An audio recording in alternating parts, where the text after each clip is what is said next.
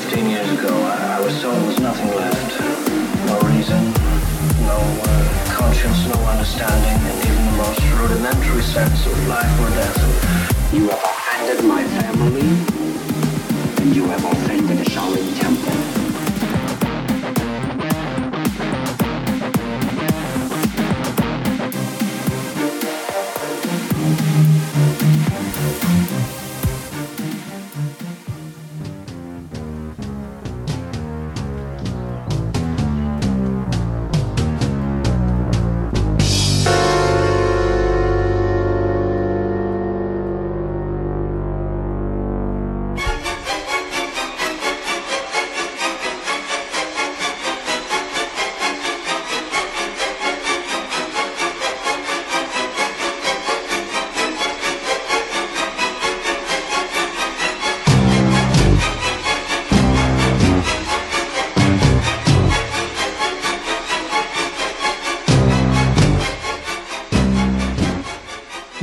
Herzlich willkommen bei der Filmkammer des Schreckens. Wir haben eine äh, Sonderfolge dazwischen gebügelt, ähm, weil Heiko, Heiko heute nämlich keine Zeit hat. Eigentlich wollten wir heute über eine Komödie sprechen, aber wir haben hart improvisiert. Ähm, wir haben heute zu Gast äh, Thomas. Äh, Moin Thomas. Moin. Genau, Matthias ist mit dabei. Auch schon quasi Gast mittlerweile, oder? Ja, schön, dass ich noch noch, also Matthias, bekannt, bekannt aus so Podcasts wie die Filmkammer des Schreckens, äh, Staffel Ja, genau. 0, 1 oder Nee, Ich glaube Folge 2. ich habe das ja alles aus dem Boden gestampft. Ich habe das groß gemacht damals, dann bin ich rausgegangen, weil ich nicht dran geglaubt habe. Jetzt bin ich zurück. Danke, dass ich da sein darf. Es ist, äh, es ist äh, nur eine Probe, ne? Es ist auf Probe, bist du erstmal hier. Ja, und die, die Probe wird die sein, äh, den Film zu besprechen, den äh, Marco und Thomas hier in gemeinsamer Archivarbeit äh, hervorgekratzt haben. Und ähm, es handelt sich mal wieder, wie kann es anders sein, um einen italienischen Streifen, diesmal aus dem Jahre 1983. Es ist der Film Ceda oder Sida. Ähm, ein mysteriöser, okkulter Horrorstreifen. Das Ja. ja. Das war die Vorgabe. Also Sebastians Vorgabe war, wir wollen einen Horrorfilm gucken und keinen zu schlechten. Das war die Vorgabe. Ja, das, Ja. Ich, ich würde behaupten, es hat funktioniert, aber vielleicht sagen, lassen wir Thomas mal sagen, warum er diesen Film äh, kredenzt hat. Hat er gar nicht. Nee. Hat er Ich nicht? habe ja gesagt, was hältst du von Ceda? Und Thomas sagt, ja, können wir machen. Also. äh, ja, das heißt, du bist der, der äh, Marco des Ursprungs. Ja, weil wir erst Horror gucken wollten, da hatten wir einen Film, der top ist, einer der besten Filme des Jahres, der mal rausgekommen ist, den ein, ein Podcast-Teilnehmer nicht gucken wollte, weil er sein Geschmack in dem Moment etwas verirrt war. Ich nenne keine Namen, bewusst nicht. Äh, Und dann hab, Aber dann war ja auch noch Hereditary im Gespräch. Was? Ich glaube, den meinte Marco gerade. ja, den meinte ich, ja. Weil ich den Hammer finde. Aber ich sag jetzt nichts dazu. Ich will dir keine Namen hören, ich will keine Namen hören. Das ich ich ja kurz über die, ich, ich muss immer über die Schulter spucken, wenn ich den Namen von dem Film höre. Ja, so gut. Ja, Ich habe sogar, so- ja, jedenfalls, den hat Sebastian noch besser Ich- bewertet als ich sogar. Und bei, ich weiß nicht, Thomas, hast du, hast, hast du den auch bewertet? Ja, ich habe den auch, ich habe ihn auch nicht schlecht bewertet, aber ich muss eigentlich immer, wenn ich dran denke, ist da nur die eine Szene und ich muss so lachen. Der ungläubige Weil- Thomas hier und das ist was die ist gleiche nochmal? Szene bestimmt, die ich gut finde in dem Film. Äh, äh, ist das die Szene, wo sich jemand mit Stacheldraht aufhängt und dann den Kopf absägt dabei? Ja, wo sie die, ähm, den Kopf aus dem Fenster. Ja, die ist auch gut. Ja, die, die, die nicht. Nee. Ah, ich fand die so Die- gut. Äh. die- Oh, ich habe so laut aufgelacht, als, als die kam im Film. Äh, total unpassend, ich weiß aber. Dann hatten wir noch was an. Ja, Ich glaube, um, um das kurz zusammenzufassen, ähm, ich glaube, der, der Faktor, den Matthias nicht mag, ist auch der einzige, den ich sowohl Midsommar als auch Hereditary vorwerfe, nämlich der wunderbare, vielleicht ein bisschen fadenscheinige Faktor des äh, Magic Retard, ähm, wo Stephen King ja auch immer nicht ganz unschuldig ist. Äh, ich weiß aber- nicht, ob, Ja, aber es war ja nicht wirklich das ein so- Magic Retard. Es war halt der falsche Körper für den Dämon. Das ist ja der Gag. Ja, ja, gut, das ist dann Evil Magic Retard, oder? Hm. Ja. Nee, Aber dir, dir wird das Lachen im Hals stecken bleiben, wenn du merkst, dass der Dämon in deinem Körper auch nicht zufrieden ist. Ne? Ja, ich glaube, mein Dämon, ey, der ist super zufrieden mit meinem Körper. Äh, was wollte ich sagen? Ich, ich gebe ihm ja alles, was er will.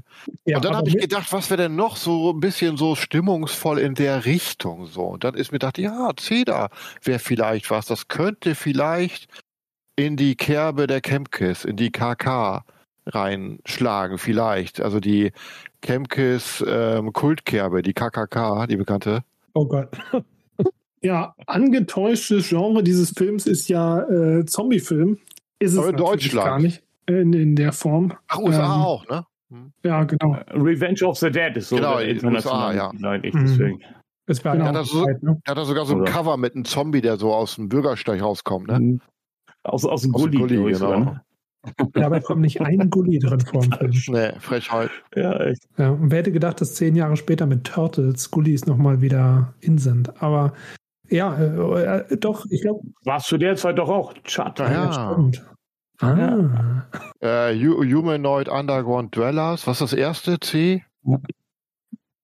Cannibalistic, Oh, ne? jetzt auch nicht. Ja, Cannibalistic, genau, genau.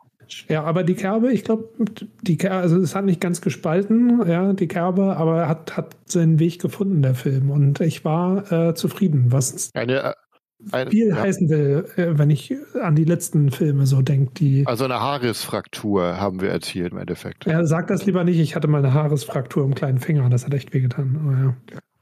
Das ist, glaube ich, so Ähm, die uncoolste Verletzung, die man haben kann. Ne? Eine Haaresfraktur im Ja. kleinen Finger. So. Das Dumme ist, es tut halt weh wie Sau, weil es nicht ganz durch ist und die ganze Zeit. Ähm, naja, Hättest du egal. einfach ganz durchbrechen können. Dann, das wäre cool gewesen, oder? Was sagst du, Sebastian? Ähm, ich habe jetzt irgendwie den Faden verloren, aber ansonsten. Okay. Aber was ich gerne anmerken wollte, war, bevor wir hier in Medias Res, nein, das Medias Res ist, glaube ich, schon abgefahren, ähm, bevor, wir, bevor wir einsteigen in die Story, ähm, wollte ich nur sagen, dass ich einen Knackpunkt bis zum Schluss übrig lasse, nämlich eine entscheidende Frage, die dieser Film nicht beantworten kann und den vielleicht ihr mir beantworten könnt und die mir bis zum Schluss keine Ruhe gelassen hat. Ich glaube, Kunst lebt immer aus dem Auge des Betrachters und hohe Kunst erkennt man daran, dass sie Fragen auch offen lässt und den Betrachter dazu ermuntert, sie selber für sich zu beantworten. Du meinst die große Frage, wo ist der Zombie-Oper hin? Oder? Bis zum Schluss übrig lassen. Na gut, alles. Genau. Okay. Ähm, Ähm, Matthias, du, wir, wir Ja. hören uns so selten hier am Podcast. Ähm, daher gebührt dir die Ehre, diesen Film ähm, jetzt äh, im ersten Schritt erstmal zusammenzufassen. Was passiert in diesem Film namens Zedern? Geht es um Zedern? Geht es um Holz? Geht es um Wälder? Ja, also Cedar, Cedar, Cedar. Das ist ein ganz besonderer Film und ähm, die werden heute so nicht mehr gemacht. Das ist ein Film, der entschleunigt, ein Film, der zum Fragen, äh, zum Denken anregt. Ähm, aber nee, äh, Cedar, genau.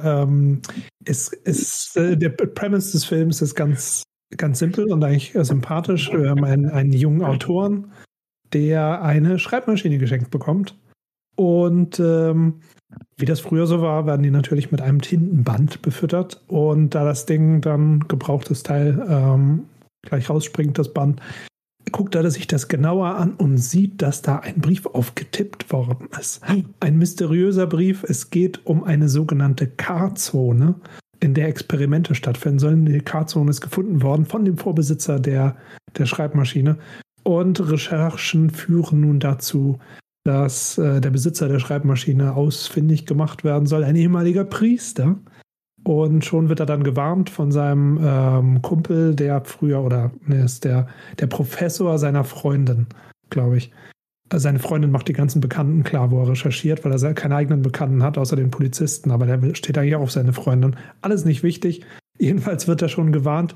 Pass mal auf da mit deiner Recherche. Das wirkt nämlich unheimlich authentisch, was da auf dem Brief drauf ist.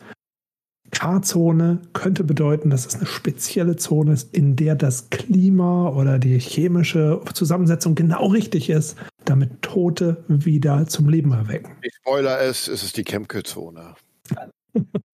Bam, bam, bam. Aber ich fühlte mich auch irgendwie schon, weil K gesagt worden ist, so ein kleines bisschen verstanden. Ich dachte auch an Kafka. Kafka, Kafka.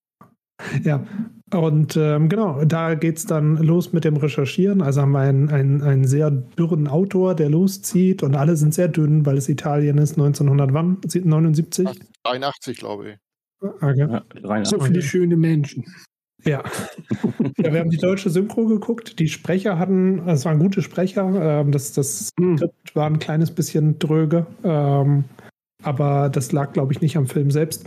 Ähm, genau, und dann geht's äh, los mit dem Mysterium. Man, man wird äh, schrittweise äh, näher gebracht den, dieser, dieser Verschwörung. Da ist ein ganzes Grüppchen dahinter, das diese Karlsruhe recherchiert.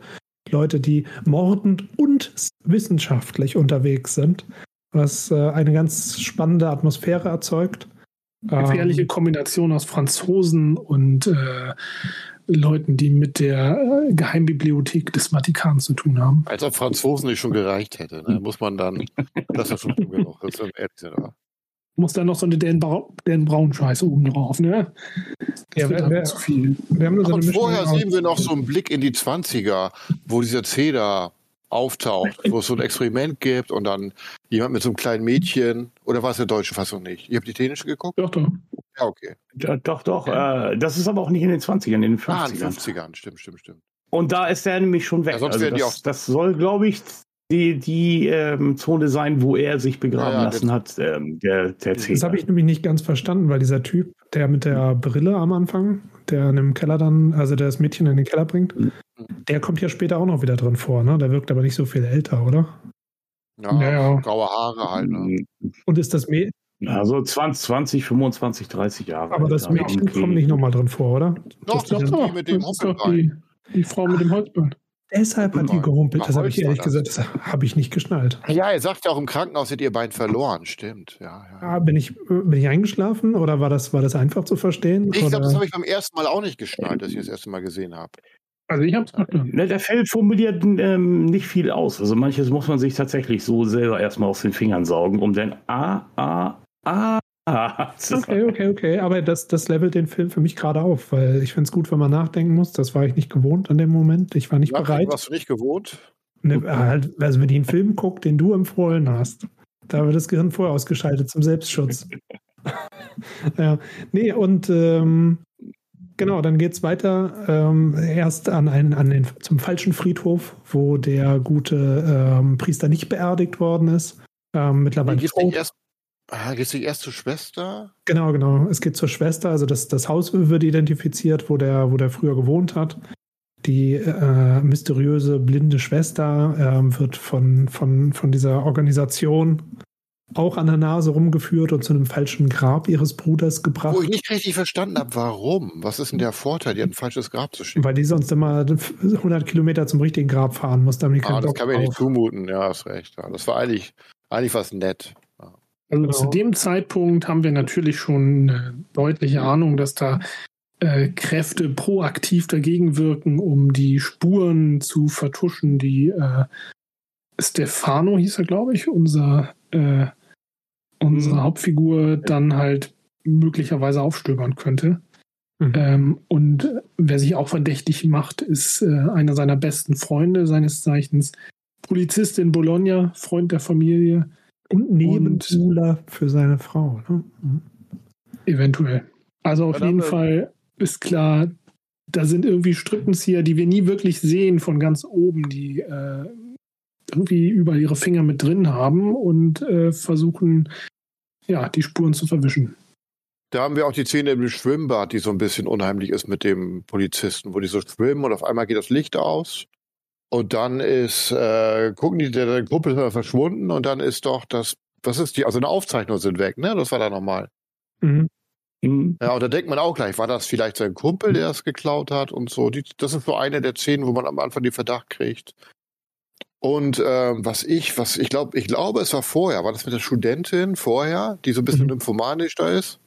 Ja, im Ja, und die ihn dann anruft und warum, wo ich auch nicht, das sind so ein paar Sachen, die mir beim dritten Mal gucken jetzt so ein bisschen aufgestoßen sind. Ein paar Sachen, wo ich denke, ja, wie passt das zusammen? So, aber ich glaube, aber ich glaube auch, der Film will gar nicht unbedingt, dass das logisch ist. Er will mir eine Stimmung erzeugen.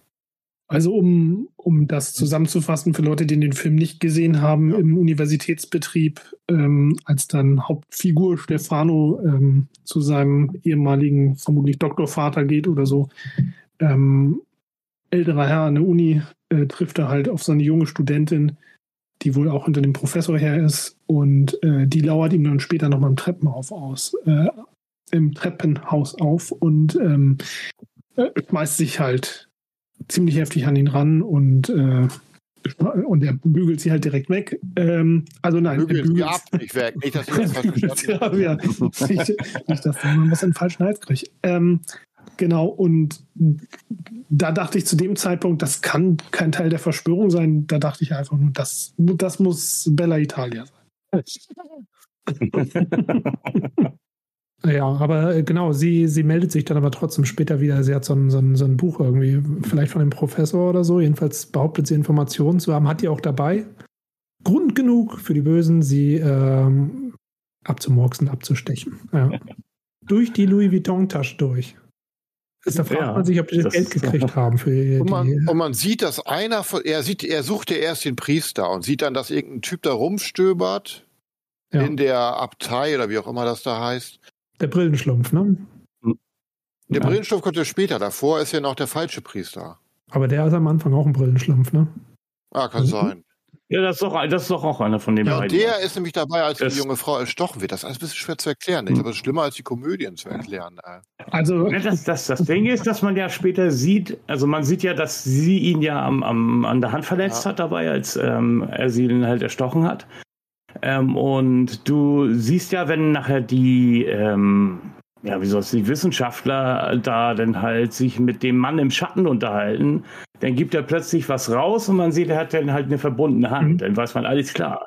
Der, das, ist, das ist der Chef von denen und die machen sich also sogar selbst die Hände schmutzig. und, und Also die beiden, die da rumgehen und die Leute dann ermorden, die ganzen losen Enden kappen, das sind wahrscheinlich tatsächlich die, die am meisten drüber wissen, die am höchsten stehen. Und es gibt zwei Leute, die in Schatten sitzen. Ne? Einmal die Schwester, ähm, die man am Anfang nur hüftabwärts sieht und den Mystery-Typen auch. Ähm, Ich glaube sogar noch jemand anderen nachher. Ich bin mir aber jetzt nicht mehr sicher. Weil da dachte ich mir im Film mich auch, das ist hier auch wieder so ein Film, wo die Leute nur im Schatten Ja. sitzen. ist, ich glaube aber, das sind ähm, das, ist das ähnliche Phänomen wie das, was Marco gerade macht. Die mach, äh, meinte, die machen das vielleicht eher auf Atmosphäre, dass denen die Details nicht so wichtig sind. Ich glaube, das ist bestimmt einer von diesen Filmen, wo man unter Stress innerhalb von zwei Wochen alles abgedreht haben muss. Und dann erst später, wenn das alles zusammensteht, vergisst, fuck, wir haben drei Leute, die im Schatten sitzen. Egal. Nächstes Mal müssen wir darauf achten. Ähm, Ja, die, oder? Ich glaube, der Mhm. Avati ist auch mehr so einer, der mehr auf Stimmung einfach setzt. Das passt irgendwie auch zum Regisseur. Also Ja. vielleicht war ihm das echt nicht so wichtig. ja, ja. Die Spur führt dann. Ja, man, man merkt das ja auch an den Wissenschaftlern. Also äh, wir kriegen ja gar nicht richtig mit, was die da überhaupt ermitteln an Werten oder da äh, gibt es halt Geräte, die machen irgendwelche Ausschläge, da sagen sie, oh, hier, die sind die Werte gerade besonders hoch. Aber womit das irgendwie zusammenhängen soll, okay, was es ergeben soll, wissen wir, aber nicht, was das jetzt genau aussagt. Ja, ja, genau. Das erinnerte mich dann auch ähm, wieder, das hat er bestimmt entlehnt hier aus äh, Poltergeist mit den Parapsychologen, die dann ins Haus gerufen werden, um dann halt die Geister aufzuspüren, die die Familie da bedrängen. Und äh, die fahren ja ähnliches Geschütz auf. Die fahren ja auch Oszillatoren und Messgeräte und hast du nicht gesehen da auf und äh, messen dann halt dann irgendwas. Wann kam Da. Poltergeist? Deswegen, äh, also Wann kam Poltergeist raus? 81, glaube ich, ne? oder 82, also kurz davor. Und war ein großer Erfolg wahrscheinlich auch in Italien. Aber ich finde auch, die, dieser Teil ist der unterhaltsamste, also der das so special macht, ne? Weil diese, bei einem Zombie-Film, der schlecht gemacht ist, sonst ist immer derselbe Wurscht-Kram, da die latschen irgendwo rum und bla bla bla. Aber hier hast du so eine wissenschaftliche Gruppe mit, mit, mit bösen Absichten und die machen halt irgendwie Experimente. Vielleicht können wir jetzt, es ist sowieso alles Spoiler, wir sind schon knietief drin, würde ich sagen. Was halt spannend ist, sind die Aufnahmen. Die haben, äh, die haben so eine, so eine schöne Fernseherwand, so mit drei, vier Bildschirmen. Und äh, die haben halt ähm, eine Särge, einen Sarg präpariert mit einer Kamera drin, sodass sie reingucken können, wann dieser, dieser Priester, der halt damals verscharrt worden ist. Ähm, Da muss ich aber jetzt noch mal kurz reingrätschen, weil Ja. es könnte ja trotzdem sein, dass es jemand nicht gesehen hat. Die Spur führt halt zu so einem ehemaligen Freizeitbad äh, an der Küste. Park, ne? und- Hast du Bart gesagt? So ein Lost Freizeitbad. Place, ne? Nachher dann. Ja, genau. So, wie, Freizeitbad. Bad, ja. Bad, Bad. das ist Strand. Ach, Bad. Ich dachte, du meinst so Kur. Ja, Oh. ja, genau. Bart. Hat mich so ein bisschen, hat mich so ein bisschen an Prora erinnert oder so, oder? Und was? Na, dieses alte Nazi-Spaßbad äh, da äh, vor Rügen. Eines der größten, eine der größten. Es ist, es ist tatsächlich auch so ein, so, ein, so ein altes Ding, was auch damals äh, von den Nazis benutzt ja, wurde. Das sah nämlich auch architektonisch in Italien stationiert ah, Ich dachte, das wär, ich dachte, das wär, in Italien siehst du oft so Gebäude, die nicht zu Ende gebaut wurden, weil da die Mafia mit drin war und das eigentlich nur irgendwie so, so ein Vorwand war. Ich dachte, das wäre sowas gewesen. So wieder so ein nee, das war eigentlich ein Spar, aber dafür wurde es irgendwie nur ein, zwei Jahre benutzt. Ja. Da war es mich, äh, dann gleich war der Weltkrieg, 38 hatten sie es, glaube ich, eröffnet. Und danach war es dann halt für die Nazis ein Gefängnis oder halt ein Lazarett. Ja, Haben sie es denn benutzt. Ich meine, es war eigentlich ein Spar, also.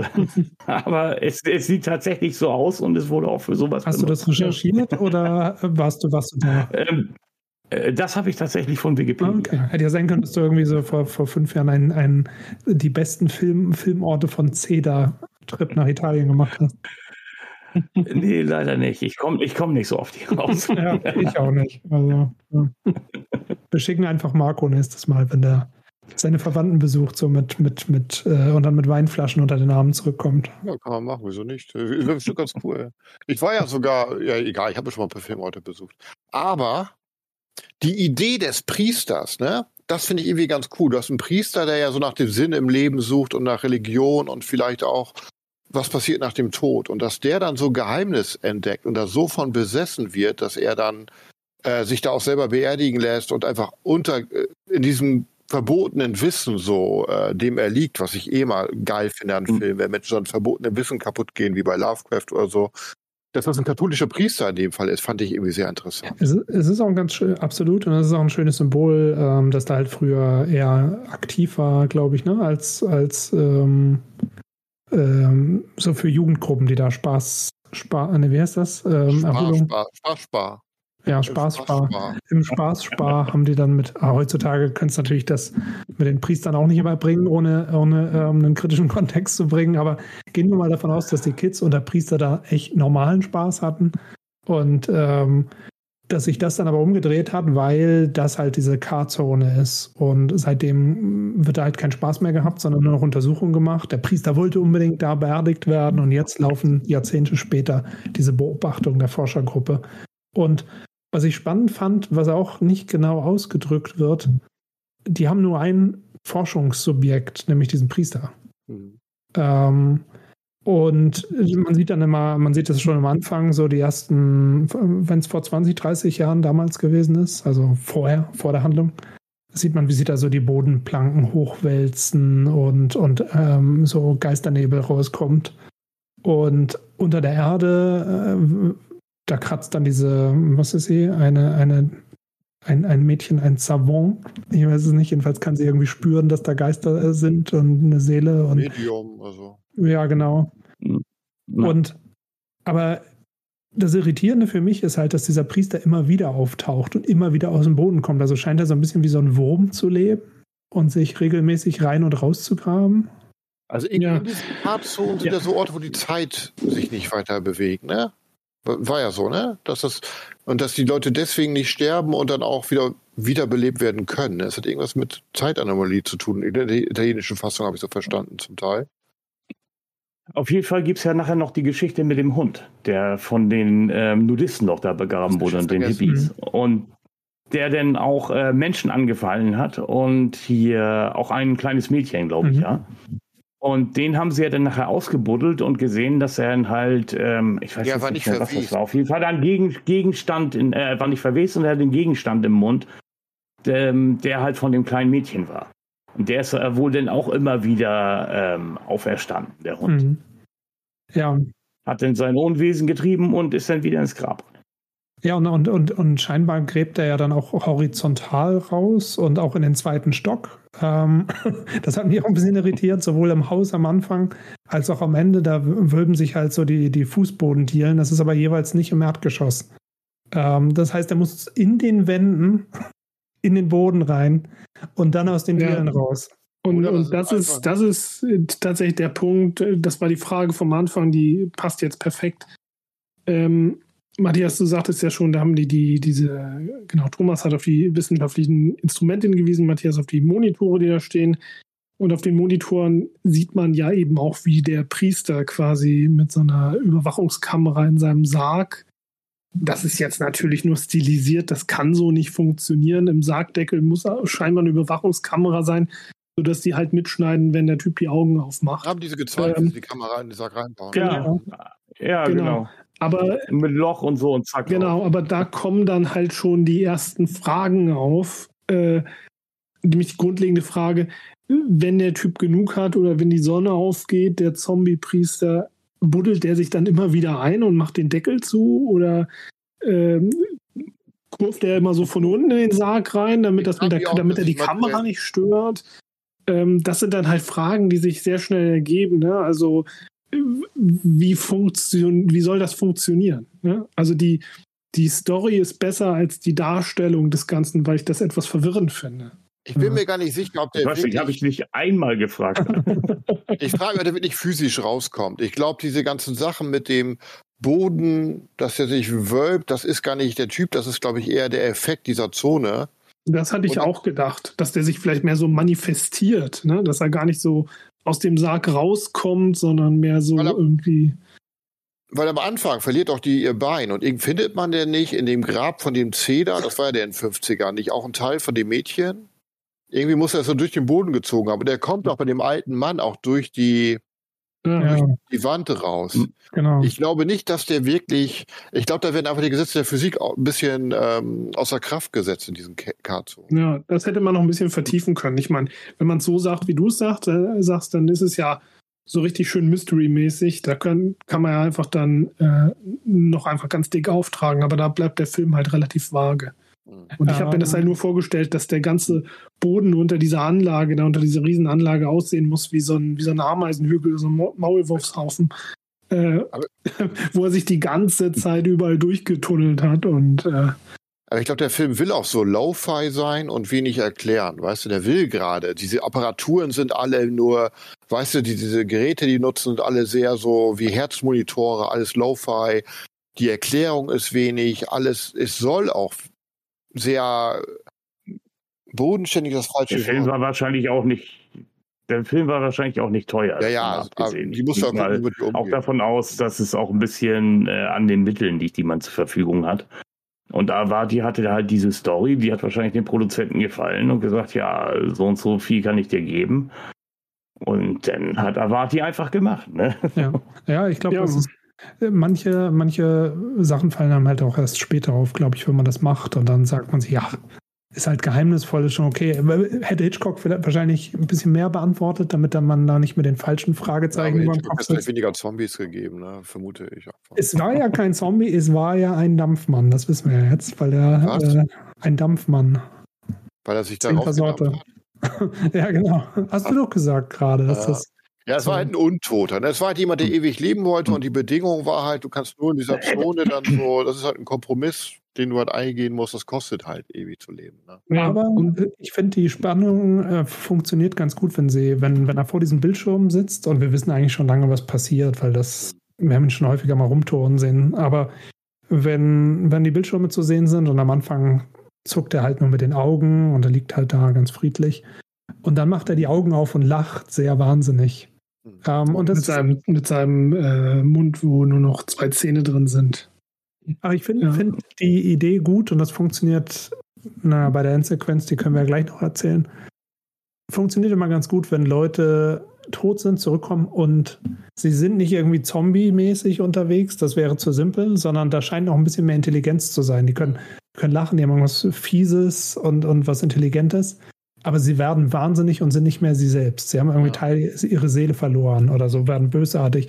Das hat was ganz, ganz Geheimnisvolles, finde ich. Ähm, das ist ja auch sehr archetypisch, ne, für den, für den, für den Zombie aus dem Voodoo-Bereich oder so.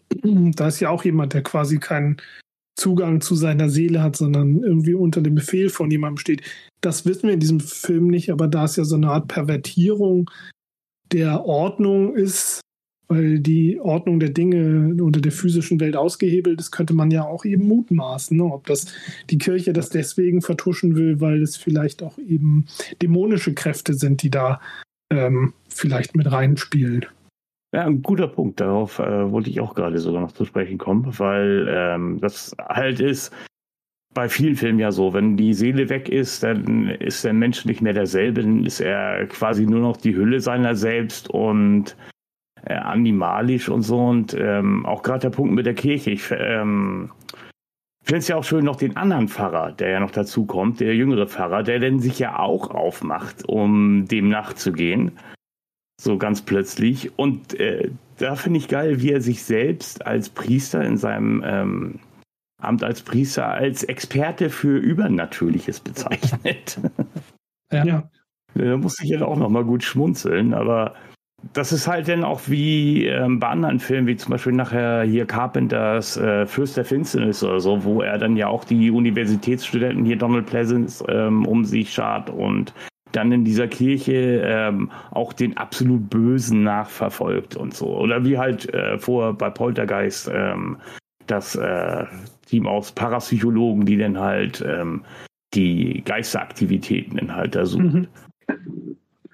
Ja, irgendwie ist das auch so ein, so ein Motiv, das es heute nicht mehr so gibt. Ne? Die, ähm, dass das, was tot ist und zurückkehrt, möglicherweise infiziert ist mit dem Bösen oder ausgetauscht worden ist oder seelenlos oder so. Ja, ich die Welt so kompliziert zu kompliziert für heutzutage. Ja, ich glaube, das ganze Dämonenthema geht halt so jetzt an der heutigen Zeit halt vorbei. Ne? Jetzt müssen es Zombies sein, die halt eigentlich nur so physisch sind oder, oder irgendwas anderes. Aber ich glaube, Dämonen und Kirche und sowas äh, ja. nicht so. Heutzutage, ich glaube, Hollywood liebt auch mehr seinen Actionpriester. Ne? Der weiß sofort, was er tun muss, wenn irgendein Dämon kommt oder jemand besessen ist. Äh, dann rotiert nicht nur ein Kopf, sondern gleich fünf und, und der Priester zieht sich seine, seine Lederjacke an, kommt dem Motorrad und holt die Schrotflinte raus oder hat 20 Kruzifixe in der Gesäßtasche. Das ist halt wenig subtil heutzutage, wo, wo so ein Donald Pleasance in ähm, Prince of Darkness halt irgendwie an die Grenzen gestoßen ist, dessen, was er sozusagen, was für ihn möglich ist oder wem dessen, wem er überhaupt begegnen möchte. Ja, was oder seinen Glauben ne? auch in, in, die Frage, in Frage stellt. Äh, heutzutage als Exorzist. Ja, genau. Ja, Max von genau. Südow damals. Und allein genau. die, genau. so diese Kirche, Religion und Wissenschaft so zu kombinieren, fand ich auch irgendwie ziemlich interessant. So. Mhm. Ja. Fandet ihr, Vor allem, weil es nebeneinander herlief, das fand ich gerade das Schöne dabei. Mhm. Wie ja. fandet ihr den Quest-Anteil, seine Suche von A zu B und wie er das Rätsel gelöst hat?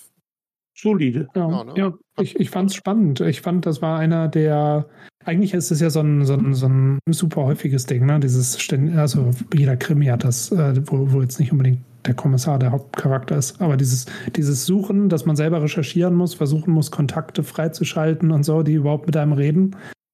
Das hat mich so ein bisschen wirklich an Kafka erinnert. Ähm, oder ähm, zum Beispiel das, wie heißt das noch, das äh, siebte Siegel ja, ich glaube schon, ne? Der Film mit Johnny Depp. Äh, das nee, Neun Pforten. Neun Pforten. Neun Pforten, ja. Ja, Sieben Siebeln, nee, äh, genau, Neun Pforten. Das war Ingmar Bergmann, ne? Hm. Ja, ja, stimmt, stimmt, stimmt. Ja, das Max von Südow, oder? Äh, ja. ja, das ist ja auch so ein ähnlicher Film mit verbotenen Wissen aus Büchern. Sowas finde ich immer Hammer. Ja. Ähm, so wie bei Inferno oder so. so. Oder Und ich, ich, glaube, hier würde ich sogar so weit gehen. Ich habe gedacht, das könnte man heute nochmal verfilmen, auch als schöne, längere Serie. Ähm, das eine Instagram-Seite, wo noch so alte, oder eine Festplatte, wo noch so alte Daten drauf sind, oder was? Also man kann es natürlich auf viele Arten modernisieren, aber dieses Thema mit der K-Zone und so, das könnte ja. immer noch aktuell sein. Ja. Also ist ja natürlich auch, ist ja natürlich auch, äh, Marco wird es nicht so gern hören wollen, ist aber ja, ja dann zum Beispiel Stalker auch nicht unähnlich, ne? Wo das ja, Stalker den Science, gucken. Wo Stalker den Science-Fiction-Anteil hat. Du nicht, du musst ihn ähm, hassen. Hat Cedar halt den Okkult-Horror-Anteil, aber es geht halt darum, dass es gewisse Zonen gibt, die Wissenschaft, die sich sozusagen den, den Spielregeln der Realität verweigern und die Wissenschaft versucht damit umzugehen, scheitert aber eher daran. Ähm, von daher ist das gar nicht so unähnlich. Ich habe ihn hier auf Blu-ray, aber zweieinhalb Stunden. Mal gucken, ja. ja, das ist übrigens der nächste Film, den wir im Arthouse-Podcast besprechen wollen. Also, wenn, wenn Heiko zusagt. Also von so her hast du vielleicht eine Chance, ja. das nachzuholen. Aber ja. zur Not drehen wir dich dann leise, ne? nachdem du dir eine falsche Meinung geäußert hast. Muss ich auch mal einen Tag Urlaub nehmen oder so, ey. Zweieinhalb Stunden. Du guckst, wenn du fünf, wenn du fünf Godzilla-Filme hintereinander guckst, ja. ja, dann beschwerst du dich nicht. Aber einmal Ja, habe ich aber fünf Filme gesehen und derzeit habe ich nur zwei von denen gesehen, weißt du? Ja. Ja, aber das Ende finde, von Cedar war übrigens auch sehr spannend, ne? Denn ja. das haben wir unseren ähm, Zuhörerinnen und Zuhörern, die an dieser Stelle Cedar niemals schauen werden, äh, vorenthalten. Das ganz wichtige Element. Ähm, der gute Hauptcharakter Stefano hat nämlich eine Frau, die, ähm, wir wissen, glaube ich, nicht, was sie für einen Job hat, weil sie hauptberuflich Frau ist, aber sie hat die viele studiert. Kontakte. Studentin. Also, die hat nicht zu Ende studiert. Doch, die studiert immer noch und die studiert genau äh, das Gleiche, was er wohl auch studiert hat, weil ihr Dozent sein Bekannter von früher ist. Okay. Aber man sieht sie nicht studieren, ne? Ja, sie sagt ja immer, dass sie nach Bologna zurück muss, weil sie Vorlesungen hat. Und ja, sie ist ja auch auf jeden Fall zehn Jahre jünger als er. Ja, stimmt. ja, also jedenfalls, genau, ja, das erklärt auch ihren Zeitdruck. Die macht nämlich am Anfang ganz gut mit, hat dann aber irgendwann keinen Bock mehr. Ähm, vor allen Dingen, wenn es weiter weg ist. Und, und, sie hat auch ein bisschen Angst. Und äh, da erfahren wir aber in der deutschen Synchronfassung auch die philosophisch wie, wie äh, übersetzte Perle. Äh, äh wenn man miteinander schläft, soll die Angst verschwinden, sagt man. ja. Aber sehr erwachsen von dem Film, es kommt danach keine obligatorische Sexszene, sondern es wird nur impliziert. Ja. Ähm, genau, sie hilft jedenfalls mit Kontakten. Sie hat einen Onkel, Onkel Cousin im Krankenhaus, der zufälligerweise Informationen preisgeben kann, wo Matthias hat gut aufgepasst beim Gucken. ja, nee, ähm, und genau, er holt dann Gefallen ein. Ähm, und sie ist auch diejenige, die so ein bisschen ähm, mit einem Lächeln auch die wildfremdesten Leute ansprechen kann und, und fragen kann ähm, und, und Brücken schlagen kann. Deshalb ist sie eigentlich für ihn hm, ziemlich nützlich. Aber sie wird dann auf dem Rückweg nach Hause attackiert von den Bösen. Und, ja, das äh, weiß man, ja. Ja. Ist ja eigentlich sehr, man weiß ja nicht wirklich, was mit ihr passiert, so, ne? Nee, aber ja, gut, aber sie, ist am Ende, sie ist am Ende tot. Also, naja, aber ja, ich fand die Szene. Liegt tot im Bett. Ja. Eingeschlafen, nicht mehr aufgewacht. Ist auch schöner Tod. Ah, aber bevor das. Ne, was, was? Hm, erzähl. Ne, ähm, woran man auch merkt, dass sie auch noch eher jugendlich ist. Also zum Beispiel nach Rimini fahren, sagt sie einfach nur ironisch, ja, ich pack mir ähm, Bikini ein er will da halt Nachforschung betreiben, er dann sagt sich, ja, dann mach das mal, ich gerne ja, in Strand ja. schwimmen. Und sie hat auch immer ein Buch dabei. Ja. Und er sagt dann immer, ja, schau jetzt noch mal nach, blätter noch mal nach. Und sie hat das echt immer in der Hand, steigt aus dem Auto, hat das Buch in der Hand und schon eine Seite ähm, denn halt parat, ah, hier steht das und das. Und doch, und doch, trotz ihrer Nettigkeit bleibt vieles ungesagt zwischen den beiden, denn Stefano findet an einem der äh, Tatorte, nämlich dem alten Haus von, von dem Priester, wo nur noch die blinde Schwester lebt, dass äh, da eingebrochen worden ist, sondern es durchwühlt und findet jenen kleinen Anstecker, den seine Frau ihrem und beiden, ihrer beiden besten Freund, dem Polizisten, geschenkt hat. Also ein Beweis wahrscheinlich, dass der Polizist da war. Aber das enthält er ihr vor. Und sie wird es nie erfahren, weil sie nämlich vorher gestorben ist. Aber man erfährt doch, dass er gestorben ist. Ja, aber sie, sie ist dann ja. äh, traurig, hätte, hätte sie einen Freund verloren. Ähm, aber vielleicht wurde er auch ermordet, man hat das nur hingelegt, das erfährt man ja nicht, ne? Ja. Man weiß es nicht. Erstmal wurde er versetzt, also er ruft ja den anderen Polizeirevier unter, nö, der, der ist nicht mehr hier und der wurde versetzt. Ja, wohin wurde er versetzt? Also das dürfen wir Ihnen nicht sagen und so, da sind wir nicht berechtigt. Und dann kommt sie nachher im Hotel an ne, mit der, mit der Zeitung und hier, ah, ich weiß gar nicht, wie hieß er nochmal, Guido oder so? Ja, glaube ich. Sagen ja, und äh, es, Guido. Ja, Guido ist tot und dann ähm, kommt es halt, glaube ich, doch auch zu der Szene, wo sie sagt, hier mit der Angst und so. Ja, wenn ich einen intelligenten jungen Mann zitieren darf. Ich glaube, der Film will das gar nicht erklären. Ich glaube, der will mehr Atmosphäre und Stimmung erzeugen. Ja. ja, aber um, um das Gegenpol, ähm, den Gegenpol dazu auch nochmal zu erwähnen, der Film ist relativ gut sortiert und hält sich aber eben auch relativ gut zurück. Also er übertreibt nicht, er ist relativ subtil, wirkt vielschichtig in seinem Mystery-Element. Ähm, das kann man ja nicht über jeden ja. zombieartigen Film aus Italien sagen. Hm. Ja, ich glaube, man sollte ihn aber auch nicht als Zombie-Film nee. vermarkten. Aber man sollte nicht nee, mal jetzt nee. an dieser Stelle Leuten Hoffnung auf Zombies machen. Ja, wenn, wenn man sagt, italienischer Zombie-Film, ich glaube, da gibt man eine falsche Stimmung rein, ne? Ja. Erwartung rein. Ja.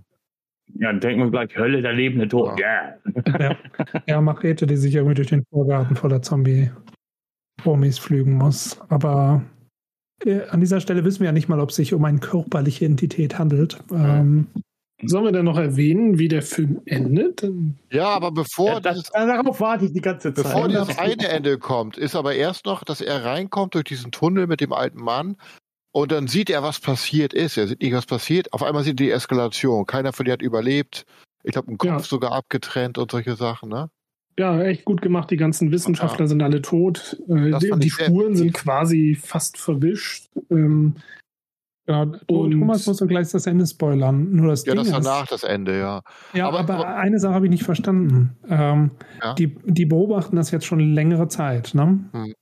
Und, und ihr meintet ja, dass dieser Priester schon seit. Ich weiß nicht, wie oft nee. der vorher rausgekommen ist. Ob der überhaupt vorher. Ich glaube, das war vielleicht das erste Mal. Ja, genau. Aber wer ist dann der Tote gewesen? Vor der vorher in dem alten war Zeder. Das war, war der Zeder. Ja, das, das war der Das war ja auch nicht in Rimini, sondern irgendwo in Frankreich. Ja. Okay, da waren die Franzosen ja da drin. Ja. Jetzt habe ich es verstanden. Und diesmal war das er, der auferstanden ist. Wahrscheinlich war das nur dieses eine Ereignis. Oh. Und die haben halt die Situation unterschätzt. Ne? Die haben die, das ist natürlich viel mehr eskaliert, als sie gedacht haben. Sie dachten, die kommen damit zurecht, aber das ist ein ganz anderes Ereignis gewesen. Und ja. keine Dazu passt auch das, was ich gerade noch ansprechen okay. wollte. Äh, wir hatten auch noch gar nicht die Wissenschaftlerin, die weibliche Wissenschaftlerin, auf die er ja auch nachher trifft und die komplett panisch ist und auch meint, dass alles außer Ruder gelaufen ist, dass sie den Priester unbedingt umbetten müssen, irgendwo anders wieder begraben. Und ähm, ja, die ähm, wirft zwar mehr Fragezeichen nachher für ihn wieder auf, aber für uns ist dann schon klar, alles klar. Also das, das eskaliert jetzt auf jeden Fall. Die Eskalation wird ja auch im Hintergrund immer weiter vorangetrieben durch die beiden ähm, stummen Männer, die dann halt da herumgehen. Okay, der eine ist ja nicht ganz so stumm, der spricht ja noch mit ihm und gibt sich als Priester aus in der Abtei. Aber ähm, da merkt man denn ja auch, also jetzt äh, Hell breaks loose. Ne? Und die, die, als sie denn da auftaucht und irgendwas Unverständliches stammelt, halt nur noch, wir müssen den umbetten, das geht nicht, wir müssen ihn zurück in sein richtiges Grab bringen, das hätten wir nie machen sollen. Und das war aber die. Ja, und kurz darauf ist sie auch Die tot. Wissenschaftlerin war aber war das die Mädchen Frau, vom Anfang. Die gerumpelt hat, ne? Jetzt. Ja. Okay, okay, okay. Ja. Und das fand ich in diesem ganzen Slowburn. Zum Slowburn gehört ja auch, dass der auf einmal irgendwann eskaliert, ne? In der Regel. Und hier war das ja auch so, dass da auf einmal dieses kalte Wasser ins Gesicht gespritzt wurde. So fand ich ein bisschen in dem Moment. Ne? Dass ja, ja dann, das hat gut funktioniert. Und das mag ich, ja. Das hat er gut gelöst, der Film. Ja, es ist. Es wurde ja auch immer der Anschein erweckt, dass sie alles unter Kontrolle haben. Also sie haben dann ihre ähm, Geldgeber beschwichtigt, den, den einen Typen, mit dem sie da in den offiziell aussehenden Zimmer da saßen. Vielleicht ein ja, Staatsbeamter oder vielleicht auch ein Industrieller. Vielleicht auch irgendwas beim Vatikan. Aber ich dachte immer zuerst industrieller, okay. weil es ging ja auch darum, dass sie es nutzen wollen. Mhm. Das war ja in dem Gespräch hervorrangig. Wir können das für uns nutzen. Und da sehe ich ja immer äh, Geld. Ja, ja. ja, und der hat aber trotzdem bestimmt wahrscheinlich Kontakte zur Polizei und so, ne? Ähm, würde ich, würde ich denken. Ja, es war auf jeden Fall eine einflussreiche Person. Also, und äh, Sie sagen ja, Sie haben uns immer den Rücken freigehalten und ähm, wir sind auch sicher, dass sie das weiter tun würden, weil, weil sie auch wissen, was wir nachher für Nutzen daraus ziehen können. Es wird ja da auch überhaupt nicht konkret, sondern alles nur ähm, ja, angedeutet, um was es gehen könnte. Man äh, hat da ja nie irgendwie richtig Zugriff drauf ja, gehabt. Ja. Und das wurde ja auch immer durch die Leute im Hintergrund abgewürgt. Also immer, wenn er ja auch irgendwas fast rausgefunden hat, wo irgendwas ausgesprochen worden wäre, zack, tot. Ja, die haben es aber so gemacht, dass es, ähm, dass es mich als Zuschauer neugierig gemacht hat. Ne? Was steckt noch dahinter? Ja, und, ähm, ja wie im Paranoia-Kino der Ja, genau, also, genau. Hat mich das genau. Und das war diese, dieser Paranoia-Faktor, das ist halt was was einer Geschichte wirklich gut tut, wenn die das nur ein bisschen zu, wenn sie zu viele Antworten gegeben hätten oder es noch vager inszeniert hätten, dann hätte das nicht äh, geklappt. Aber dieses, dieses spezielle Equilibrium, das haben die echt gut hingekriegt. Ja. Ich fand es auch sehr spannend äh, oder schön mal, dass ähm, sie hat eine sehr schöne Wohnung, die Haupt, also Stefano und seine Frau. Ähm, sehr kinowürdig. Allerdings fand ich es ganz cool, dass dass er ein Schriftsteller ist, der keinen Erfolg hatte bisher. Ähm, dass er zwei Bücher geschrieben hat, aber die nicht verlegt worden sind. Ich mag solche Details halt, weil es mich extrem nervt, manchmal in so, gerade in so einer Art von Film, wenn unser Hauptdarsteller halt ein erfolgreicher Autor ist. Dann, da, du würdest ihn gleich hauen, weißt du? Weil der kommt dann irgendwie, steht er halt auf irgendeiner Vernissage rum und muss sich über Geld keine Gedanken mehr machen und, und, und dann gerät dann an sowas rein. Das, da fehlt dann dieser Jedermann-Faktor. Ähm, ja, genau. Und, und, und das mag ich sehr. Ja, vor allem, es, hm? es, es, erklärt ja auch seine Obsession, genau. weil er denkt, das, das könnte es genau. jetzt sein. Und deswegen lässt er zum Beispiel auch sie links liegen. Da gibt es ja auch viele ähm, Filme wie Im Auftrag des Teufels zum Beispiel, hier mit Keanu Reeves und hier. Oh Mann. Und Charlize Theron. Nee, also die, die Frau, ja, die, ja genau, ähm, Charlize Theron, die er den vernachlässigt hm. und die ja, deswegen ja auch drauf geht. Und ähm, sowas finde ich immer, erzeugt auch immer mehr eine Sogwirkung, wenn man halt diese Obsession quasi nachvollziehen kann. Genau. Gewöhnlicher Weil man Mensch, selbst wissen will, was da jetzt hinter Genau, steckt. gewöhnlicher Mensch in einer außergewöhnlichen Situation und nicht außergewöhnlicher Mensch in einer noch außergewöhnlicheren Situation. Naja, genau. Das ist halt äh, diese Situation, wie das bei Friends alle Leute in, einer, in einem, in einem Luxus-Apartment wohnen und so. Das stößt einem irgendwie. Nee, was ich in der Deutsch, deutschen äh, Synchro aber irritierend fand, dass sie öfters mal gesagt haben, er sei Journalist. Ja, das kam aus dem Nichts da, ne? Ja. Ja, also okay, vielleicht ist das ja vielleicht sein täglich Brot, so dass er dann halt eigentlich Autor sein will, aber eigentlich Journalist ist, aber das äh, wird eigentlich ja auch gar nicht richtig getragen. Ja, ich kann erinnern, dass das Italienisch war. Ja, der hat auch manchmal richtig, äh, ohne mit der Wimper zu zucken, äh, gelogen, ne? Ähm, wenn er recherchiert. Ja, Schriftsteller halt, ne? Das ist ja ein Job. ja. ja. Die Leute dazu bringen, das zu sagen, was man hört. Das war eine der interessantesten Stellen, ähm, Dialogstellen mit dem, mit dem Priester, mit dem jungen Priester, als der Priester sagt, dass er, dass er ja nicht lügen darf. Ne? So, als der Stefano fragt, so, was, macht, was machen Sie denn jetzt hier eigentlich? Und er sagte, ja, hier nur so ein paar Beeren sammeln und so und weniger alten Zeiten und so. Ähm, und der Priester sagt dann, er dürfe ja auch gar nicht lügen. Das geht ja gegen sein, ne, gegen sein Credo. Mhm. Ähm, und Stefano dann sagt, ähm, aber ne, sie, das heißt ja nicht, dass sie alles sagen, ne, sondern, sondern wichtiger ist ja, was sie nicht sagen. Mhm. Dann ist es ja nicht gelogen. Ähm, das fand mhm. ich auch schön. Ja. Subtil. Ja. Ja, eine geile Stelle. Du sagst also, ja, Schweigen ist ja auch nochmal was anderes, ja. aber so von wegen, ja, wir verstehen uns aber, oder? Ja, sonst kein falsches Zeugnis abgeben, da steht nicht, du sollst, steht ja nicht, dass du dann, na, du hast nur nichts Falsches sagen. Alles sagen sollst. Ja, genau. ja. Ich fand es auch ganz sympathisch mit dem, mit diesem, mit diesem Hotel auf der anderen Stimmt, er muss kein Zeugnis ablegen, Entschuldigung. Ja, mit dem, mit dem Hotel auf der anderen Straßenseite, so als Location, wo Stefano dann absteigt, ähm, jenseits von diesem Spar.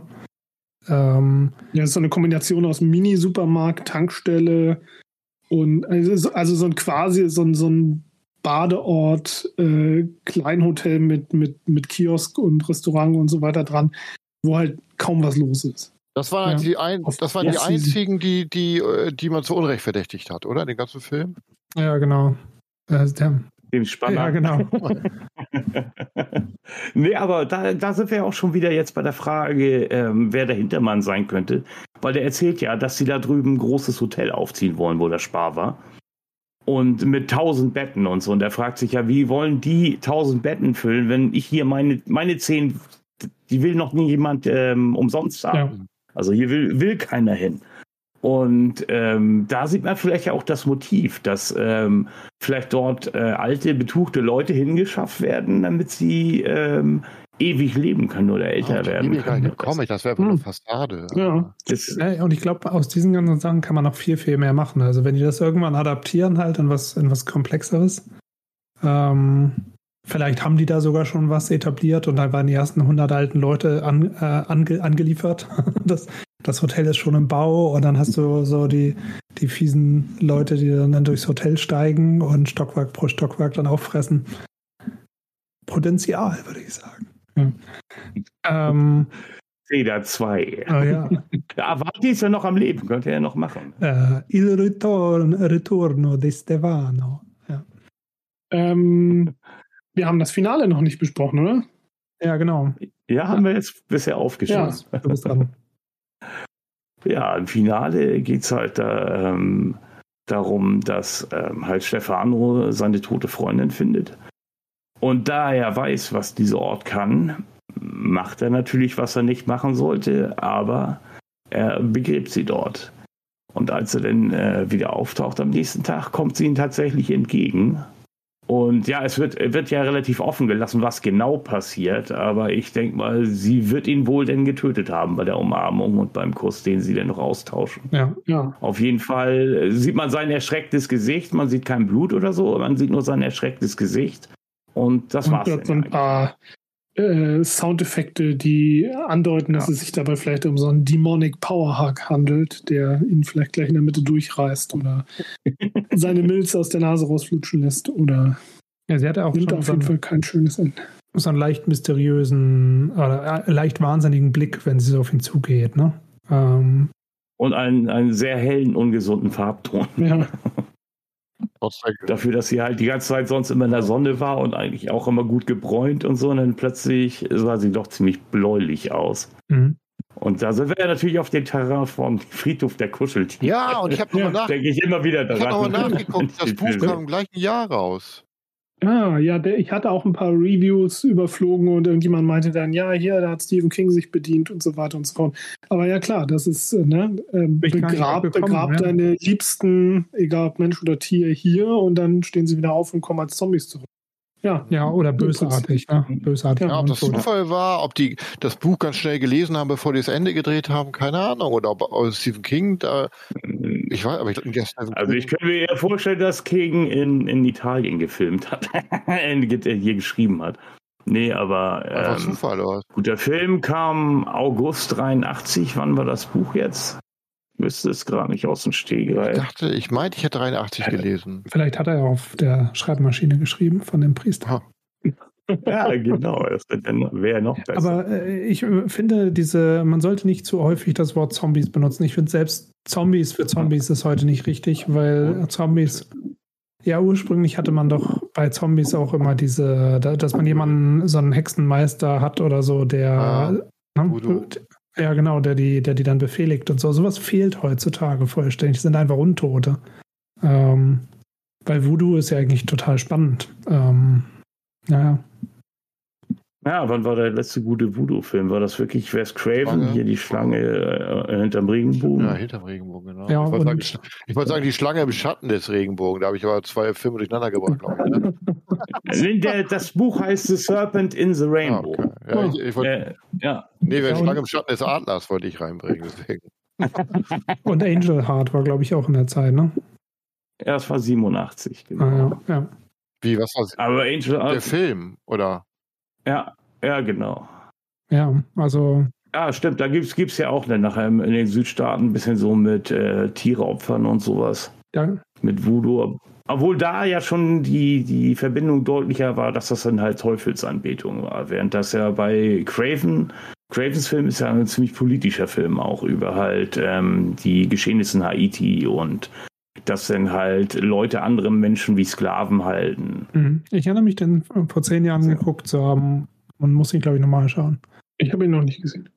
Das ist sehr gut. Oh, unbedingt anschauen. Der ist super. Der ist wirklich super. Aber genau, das könnte auch ein Element sein, dass ein CEDA 2 reinspielt. Ne? Dass äh, die, die, Wissenschaftler versuchen dann halt vielleicht auch so die Tradition von Voodoo mit reinzubringen. Hat es damit was zu tun? Gibt es da Informationen? Kein werden.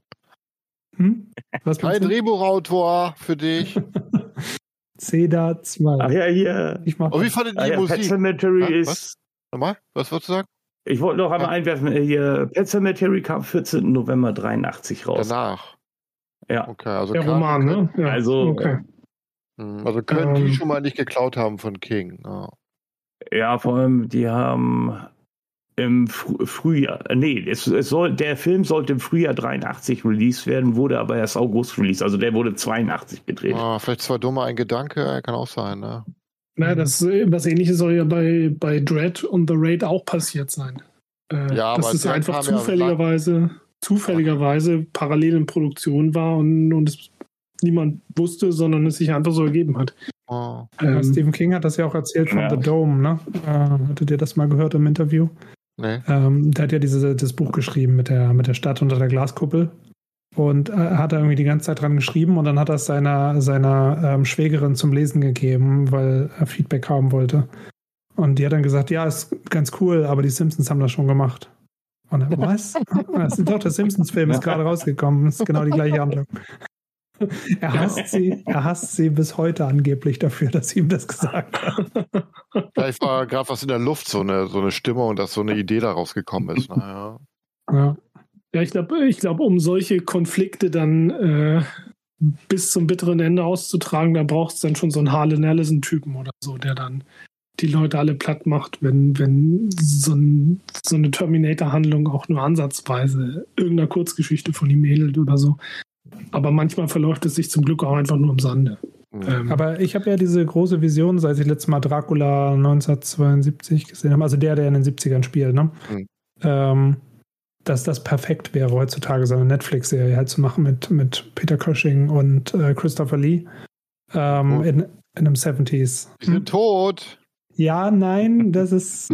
und die können dann halt in Staffel 2, das ist gar kein Problem, halt auch weiterentwickelt werden mit der Fortsetzung der Handlung aus CEDA. Ich bin mir sicher, dass dieselbe Organisation, die Dracula heutzutage vertritt, auch aktiv unterwegs ist, um die K-Zone zu finden. Ähm, it's all connected. Es ist wahrscheinlich die D-Zone. Wie fandet ihr, dass das alles connected war im Endeffekt? Dass jeder irgendwie ein bisschen verstrickt war und auch der Arzt und so? Ja, war fand die Stimmung gut, fand aber. Fand ich platt und billig. Fand ich platt und billig. Nee. Äh, ich fand das, äh, schön klaustrophobisch irgendwie, musste ich sagen. Hm, okay. Und die Musik? Also, da wolltest du ja gerade schon. Ja, weil das, das, das, äh, es, es, es, gibt ja nicht so viel Musik, aber es gibt ja dieses eine, ja, Thema, eine Thema, was dann immer, aufkommt. Und das ist, äh, der Film ist ja sonst ruhig wie sonst was, aber das kracht ja gleich richtig. Ja. Verstörend oder nervig? Verstörend. Ja, ich fand es nicht nervig.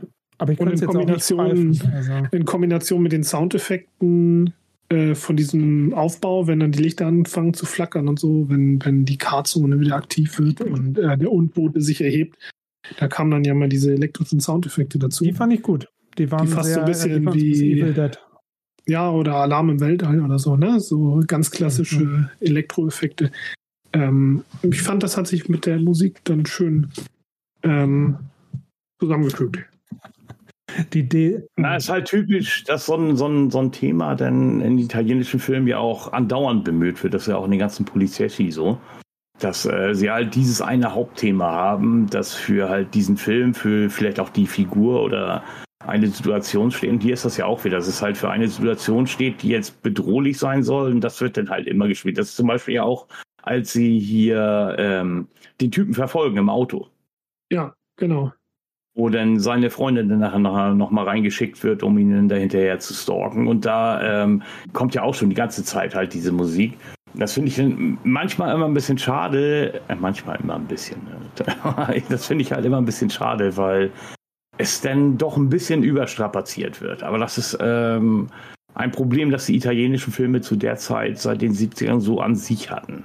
Das lag wahrscheinlich aber auch daran, dass sie halt nicht so viel Geld hatten, die sie in die Produktion der Musik stecken konnten. Das heißt, sie haben Riss Ortolani halt für drei oder vier Stücke bezahlt und die hat er abgeliefert und dann mussten sie den Film bestreiten. Ja, ja. ja. Das sind halt so systemische schlechte Angewohnheiten, die, die sich irgendwie so ein bisschen entwickeln. Aber andererseits, wenn man so zurückblickt, dann hat das irgendwie auch so einen, seinen eigenen naiven Charme, der sich so daraus ergibt. Ne? Man arbeitet halt mit dem, was man hat. Ja, es wird dann aber heutzutage, wenn du immer das Gleiche runterkurbelst. Ne? Also im, im Zweifelsfall gehen die Leute am Ende aus dem Kino und haben das im Kopf. Ja, gut, klar. Das ist dann Ohrwurm hoch 10, ne? Genau, klar.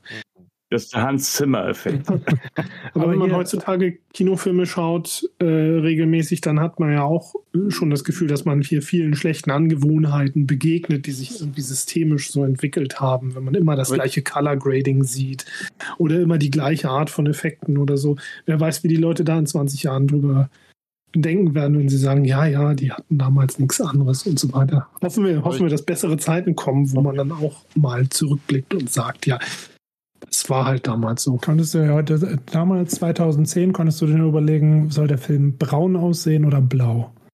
Und es gab einige Filme, die haben braun und blau gemacht, so wie Kartell, glaube ich, ne? In den 90er war es ja auch eine Zeit lang so mit Orangefiltern und Blau und so. Ja. Ja, oder Matrix. Der war einmal ist der grün und dann ist er wieder blau und was jetzt? Aber ich glaube, bei dem Film war das so gewollt, dass Scheiße. die Musik so sehr immer dasselbe war. Ich glaube, das passte so zu dem ganzen. Ja. Eher, Wen war das? Eher, Also es war ein schönes Grundthema, klar. Man hat ein attraktiver junger Mann mal gesagt, dass dieser Film gar nicht diese Komplexität haben will, sondern dass ihm mehr die Atmosphäre wichtig war. den würde ich echt gerne mal kennenlernen. Das, der hört sich sehr sympathisch an. Das ist ja auch so ein bisschen so dieses Traumartige, ne? Hm. Der ist auch bereit für neue Beziehungen, dieser junge Mann. Also ich kann ihn mal empfehlen. Dann äh, gebe dir mal seine Karte. Okay. Nee, aber Ähm. übrigens, apropos äh, Leute, die ich verklage dafür, dass sie meine Ideen stehlen, deshalb sage ich sie jetzt. Ja, D-Zone für Dracula ist schon sehr gut, aber Achtung, ein Indie-Film aus Deutschland. Der Titel ist Tutu D-Zug. Und ja, es ist ein Facility Horror in einem Zug, klaustrophobisch, D für Dracula. Na, weiß ich nicht. Ich Na grad, du kannst doch ähm, eine für obskure, supernatürliches Terrain-Zone machen. Eine Ostzone. Eine Ostzone. Wie Nee. denn Ostzone abgekürzt? What? Für, wofür steht denn äh, das? okkultes, supernatürliches Terrain-Zone. Okay, okay, sehr gut. Ich hätte nicht gedacht, dass du es schaffst, Zeta rauszuwinden, aber das war sehr gut. Ja. Borong. Borong bleibt mir auf jeden Fall als wichtige Vokabel noch im Terrain. Kopf. Borong. Da ist dann auch hier Benjamin Blümchen und so. Ja. In der, in der okkulten, äh, was habe ich gesagt? Super Supernatürlichen natürlich. Terrain-Zone. Der Sprecher ist gerade gestorben, ne? Kluckert. Ach, AI wird schon richten. Ne. Der zweite Sprecher, ja, genau. Ja, naja. Ja. Mit künstlicher Intelligenz Ähm, kein Problem heute. Ja, wenn Benjamin Blümchen Restaurant Ja, aufmacht, aber- heißt es Restaureux. Hast ja nicht gleich, hast ja nicht gleich die Rechte denn dran an der Stimme. Well, Aber auf jeden Fall ist das ist der Anspruch äh, unserer, unserer Diskussion hart abgestürzt. ja, aber das ist sehr gut, denn wir haben uns gerade gestundet. Ähm, Aber was sagt ihr zum Film? Der wirkt noch so ein bisschen nach, ne? Das finde ich ganz gut, ne? Ja, ja. Ich hatte- ja. Bei diesem Mal hatte ich ein bisschen so, wie gesagt, ein paar Logiksachen. Klar, wenn du den Film ein paar Mal öfter siehst, sticht dir das ins Auge. Aber als er zu Ende war, hatte ich so ein Gefühl danach noch, dass es doch geblieben ist, so für den Film. Weißt Ja. du, der ist so noch mit dir geschwungen eine Zeit lang. Ja. Also ich denke, der Film Ja. hat auf jeden Fall, der transzendiert so ein bisschen sein Italien 1983. Ähm, der Film hätte genauso gut aus England oder, oder aus äh, Japan oder so kommen Wäre können. dann halt nur schlechter, ne? Nee, nicht unbedingt. Äh, Er wäre vielleicht. Weniger mediterran. aber lass uns doch vielleicht mal ein kleines Rundum machen, wo wir jeder unser kleines Fazit einfach. Ähm, Ja, mit, mit äh, erzwungener Punktewertung natürlich. äh, Fangen wir mal mit unserem Ehrengast an, hier mit Thomas. Von fünf oder was? Was für Punkte sind das? Nee, bis Du kannst von 5, von 10, von 7 kannst du machen, wie du willst. Okay. Naja, also ich, äh, ich gebe den auf jeden Fall acht nicht hier nicht weiter verbliebene Schneidezähne aus dem äh, Mund des Toten von zehn. Also wirklich ein sehr guter Film, den ich immer wieder gern schaue. Und der auch immer so ein richtig schönes, kribbelndes Feeling halt dann verursacht. Deswegen, also wirklich sehr cooler Film. Acht mit leichter Tendenz vielleicht sogar nach oben um einen halben Punkt. Mhm. Marco. Ich gebe ihm etwas weniger. Ich gebe ihm sieben tote Freundinnen im Kühlschrank von zehn. Weil, Das wäre aber mal Astrana. ja, ja, den können wir auch nochmal gucken. Der ist auch ganz interessant, ne? So in der Richtung. Also auch Oak, also es ist genau dieselbe, äh, nein, nicht genau dieselbe Richtung, Ah. aber schon doch, ja. Mit Jürgen Drews sogar. Das wäre ein Grund, ne, für Jürgen Drews. Das gefällt euch doch, ne? Guck, wie sie grinsen. Das könnt ihr Hörer leider nicht sehen, aber sie freuen sich sehr.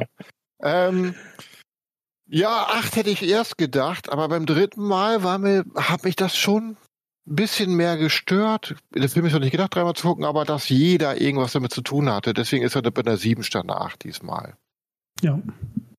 Sebastian, was sagst du? Also bei mir kommt pendelt sich der Film auch bei sieben äh, nymphomanen 19-jährigen Studentinnen äh, ein, die ausschließlich auf reife Männer stehen. Ähm, ich glaube, das Drehbuch hätte bei mir vielleicht eher das Potenzial, Potenzial zu einer Acht, aber so wie es halt umgesetzt ist, bleiben ein paar Fragen offen, die dann irgendwie eher zum Headscratcher werden. Und da war ich dann zum Schluss ein bisschen unruhig, weil ich dann dachte, wenn die da noch ein bisschen konkreter geworden wären, dann hätten sie ganz schnell eine 8 geschafft. Aber so bleibt es halt eine sehr gute 7. Und mir hat der Film sehr gut gefallen und ich glaube, der bleibt auch sehr gut in Erinnerung. Ja, ja ich schließe mich auch an. Also ich finde, das Beeindruckende bei dem Film ist einfach das, was an Hintergrundstory eigentlich da ist, aber nicht ganz entwickelt wird. Aber die ist genug da, dass man im Kopf weiterentwickelt und versucht, äh, CEDA 2 zu, äh, zu schreiben oder äh, ein Crossover mit Dracula. Also ist gut. Und ich finde auch, ähm, der Name ist interessant. Ähm, tatsächlich. Äh, der geht gut von der äh, geht gut über die Lippen, aber er hat auch ähm, keine, keine, keine direkte Connection eigentlich zu der Hauptstory. Also äh, nur im Hintergrund. Ja, Sebastian. Jetzt kommt mir gerade der perfekte Vergleich. Ich glaube, der Film fühlt sich sehr nach Nigel Neal an, oder? Ja, ja, ein bisschen. Ja. Wer ist das? Na, der, der Autor von, von Quatermass. Ah. Von Quatermass-Filmen. Ah, ja, das sind ja auch sehr Lovecrafty. Und The Stone Tape, genau. Also im Prinzip immer diese Komponente, das Übernatürliche, das Okkulte, das Dämonische, das Außerirdische zu kombinieren mit Wissenschaft. Ah. Ähm, das ist natürlich perfekt. Also ja, und, und, mit Folk, und das Ungenannte. Ne? Ja, ja und, und mit Folk-Horror. Ne? Das könnte man hier eigentlich auch noch verstärken, dass so diese, dieser Ort, ähm, der ist, ist ja auch schon mit drin eigentlich.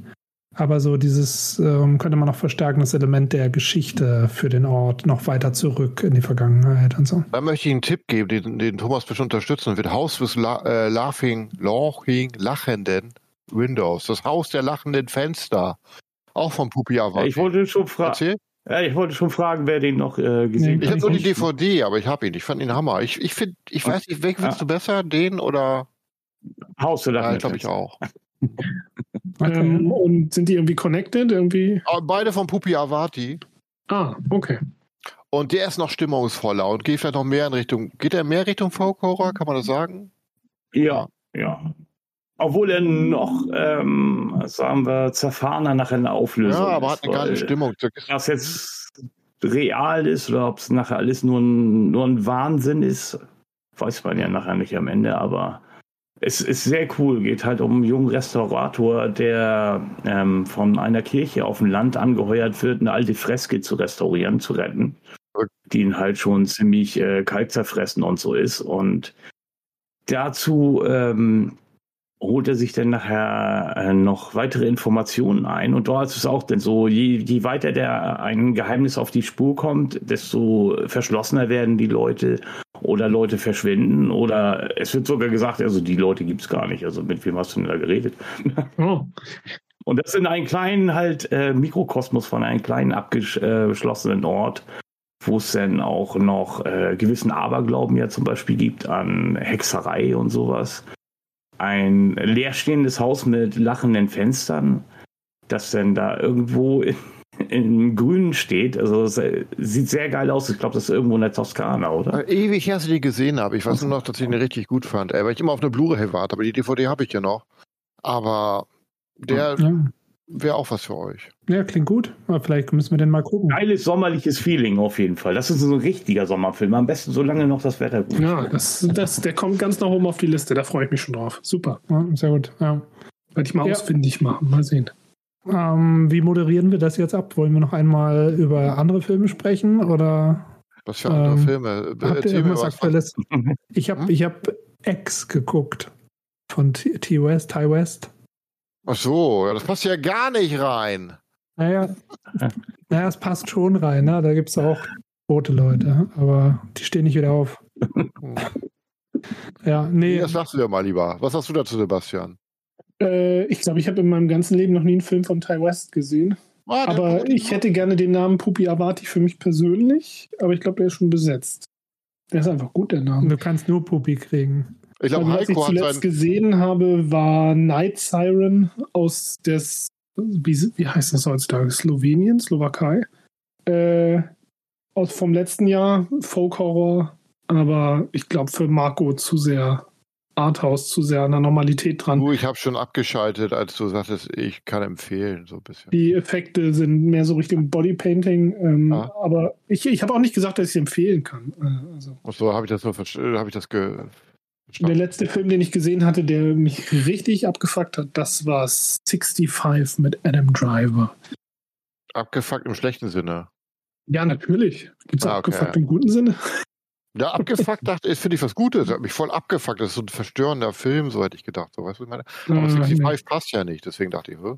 Genau. Also äh, es gibt kaum was Unkreativeres, als wenn man sich überlegt, es gibt, der Film eröffnet damit, dass es schon lange vor der Menschheit überall im Universum oder überall in der Galaxis unterschiedliche außerirdische Rassen gab, ähm, die im Weltraum unterwegs waren. Und einer von ihnen ist Adam Driver. Und äh, der transportiert halt ein paar Wissenschaftler und stürzt halt zufällig auf der Erde vor 65 Millionen Jahren ab und muss jetzt die letzte Überlebende seiner äh, seiner äh, Fuhre seiner Fuhre genau, äh, die ihn zufälligerweise auch noch an seine tote Tochter erinnert, ähm, von diesem Planeten runterkriegen, um, also er muss irgendwie so einen Escape-Pod auf der anderen Seite des Berges erreichen und gleichzeitig an ganzen Dinosauriern vorbei, bevor der Asteroid auf der Erde einschlägt, der die Dinosaurier mhm. vernichten wird. Und wie unkreativ kann man einen Film machen und wie unkreativ kann man sein, wenn die Außerirdischen, die vor der Menschheit da waren, ohne dass das überhaupt Ancient Alien Thema sein soll, so von wegen, ja, daher haben wir die ganzen Ideen, Techniken, Stile, was auch immer, dass der in einem Raumschiff sitzt, das so aussieht wie ein Raumschiff, das vielleicht von jetzt extrapoliert 70 Jahre in der Zukunft existieren könnte.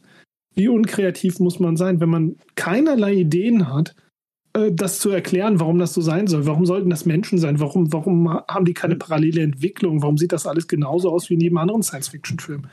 Wieso haben sie keinen Twist rausgemacht? Ja, genau. Dass man denkt, das sind Menschen, die landen auf irgendeinem Planeten und Danach äh, kriegt man erst mit, ach, das ist die Erde, wo du gleich der äh, hier Asteroid Genau, da, ich habe ich hab mir auch das gesehen, sind gar keine Menschen. da war ja null Spannung. Du hast zwei genau. Figuren, ist doch klar, dass die beide überleben müssen. Wie willst du ja. und, und wenn es nur zwei Figuren sind, wer soll denn getötet werden? Wie willst du da Spannung aufbauen? Aber was ich gut fand, war, dass die Dinosaurier so wie so fremdartige Wesen so rüberkamen, dass die Erde so bedrohlich so wirkt. Das mochte ich, aber muss ich nicht nochmal gucken. Das Grau und Grau fandst du toll. Was? Das Grau und Grau fandst ja, du toll. Ich, Oder Grau und Braun, Entschuldigung. Ja, ich, ich weiß nur noch, dass ich irgendwie die Dinosaurier ganz cool fand, aber... Ja, die waren gut oh. animiert.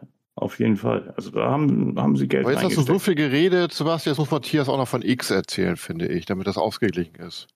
Der Film hat Stärken, ist gut gespielt und so und, und äh, hat, hat man richtig gute Einstellungen, aber es ist am Ende immer noch ein ziemlich dummer pseudo-psychologischer äh, Horrorfilm. Nee.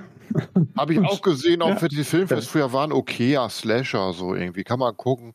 Ja. Habe ich mir nicht mal gekauft, Langweilig. obwohl ich so ein, ich bin ja so ein, ich kaufe ja alles, und habe ich nicht gekauft, weil dann oh, muss ich nicht nochmal gucken. Ja. Aber T-West mag ich. Hier, House of the Devil ist gut. Habt ihr den gesehen? Nee. Den mochte ich. So ein 80, spielt in den 80ern Slowburn vor den Herren, das ist der beste Ty West. Aber was ich halt frustrierend finde bei dem Film ist halt, dass niemand hätte sterben müssen, wenn gewisse Leute die Kunst der Masturbation gelernt hätten. Das ist das, was ich die ganze Zeit gedacht habe. Ich weiß das gar nicht mehr. Ich weiß nur, da sterben Leute und irgendwie so ein offensichtliches Make-up. Also. War okay, habe ich geguckt. Britney Snow oben ohne. Ha? Ja? Britney Snow oben ohne. Das war auf jeden Fall das Highlight des Films. Ja, da gibt es ja noch Pearl und noch ein dritter soll kommen. Ne? Aber ich habe Pearl auch noch nicht geguckt, das sieht mich gar nicht. Ja. Naja. Ähm, oh, ich habe einen gesehen. Oh, Hat jemand Curse 2 gesehen? Nee. The Curse 2 ist italienische Produktion, spielt in Amerika. Ah, von, ich habe den Regisseur vergessen. Unter einem Pseudonym. Und der war echt abgefahren. Das war ein richtig, so ein trashiger, billiger Horrorfilm. Aber so, die Effekte waren von Screaming Mad George. Oh, cool. Und die fahren da erst. Doch, ich glaube, den habe ich einmal Fernsehen. Ja, die fahren da erst, da sterben tausend Schlangen, über die, die in der Wüste rüberfahren. Das ist erstmal ein bisschen verstörend. Achso, das ist was Älteres. Ja, aus den 80ern, ja. Okay, aber ich dachte, Screaming Mad George darf wieder Filme machen. Nee. Ja, der macht nur seinen eigenen Experimentellkram. Ja, aber, aber das Ende war ein bisschen von. Die müssen ja. die heutzutage Millionen geben und dann macht er wieder Effekte wie früher. Das wäre gut. Aber ich, ich habe keinen TikTok, aber ich habe gesehen, dass Screaming Matt George jetzt seinen eigenen äh, TikTok-Channel ah, hat, wo er jetzt eventuell ein paar von seinen Kurzfilmen hochlädt. Wir müssen ja nochmal angeben, Sebastian. Ja, jedenfalls. Wir müssen ja nochmal angeben. Wir haben Screaming Matt George ja getroffen. Ich auch. Ja, auch dabei. Da haben wir Marco auch noch getroffen. Genau. Stimmt. Ich kannte Marco deshalb noch nicht. Da habe ich den ja. noch nicht auf dem Schirm gehabt. Ich habe noch ein Foto mit einem von seinen äh, Figuren da, von einem seiner Kreaturen. Total Und ich habe ich hab mich mit Screaming Matt George fotografiert. Mhm. Und ich habe ihn darauf angesprochen auf Devilman, was denn wie er Devilman findet, weiß ich noch. Und ich habe ihn darauf angesprochen, was er wie er Tokusatsu findet, so Godzilla und so. Und Sebastian hat ihn darauf angesprochen, ob er ihm mal 5 Euro leihen kann, das weiß ich auch noch. Was? Jedenfalls Curse 2 ja. hat ein Ende, das mich echt abgefuckt hat. Richtig albtraumhaft. Ey. Muss man Curse 1 dafür kennen? Curse 1 ist eine Lovecraft-Verfilmung von Color Out of Space. Okay, also nicht connected. Okay. Also abgefuckt Aber, im positiven Sinne, oder? Ja, ja ich habe echt, das war albtraumhaft. Ich habe es vielleicht okay. nicht erwartet. Der Film war, ich weiß nicht, was für euch ist. Ich glaube, der ist ein bisschen zu billow für euch. Hm. Vielleicht was für Thomas, der mag ja auch so ein bisschen Trash. Ja, ich hatte ihn mal irgendwann im Fernsehen gesehen. Ist das nicht sogar eine niederländisch-italienische Co-Produktion? Das. Da war, glaube ich, irgend sowas. Äh, also mit obligatorischem Gastauftritt von den Flodders. Also das weiß ich nicht, aber ich weiß nur das Ende, wo er da so verwandelt, sich verwandelt von Screamer George, die Effekte waren, fand ich echt albtraumhaft, ey. Also kann ich, dafür kann ich es echt empfehlen. Äh, war so für mich eine Überraschung einfach, aber ich gar nichts erwartet habe. Cool. Ja, da haben wir auf jeden Fall ein bisschen was auf der, auf der Merkliste. Sehr cool. Ja. Ja, bevor wir uns dann jetzt auch äh, zur Ruhe niederlegen und hoffentlich nicht untot äh, durch die Gegend wandeln, sondern ganz normal in den Schlaf übergehen. Ähm, vielen Dank, dass ihr dabei wart bei dieser spontan improvisierten Folge ohne Heiko, dafür mit Thomas und Matthias. Äh, wie wahrscheinlich ist das denn? Armer Heiko, ne?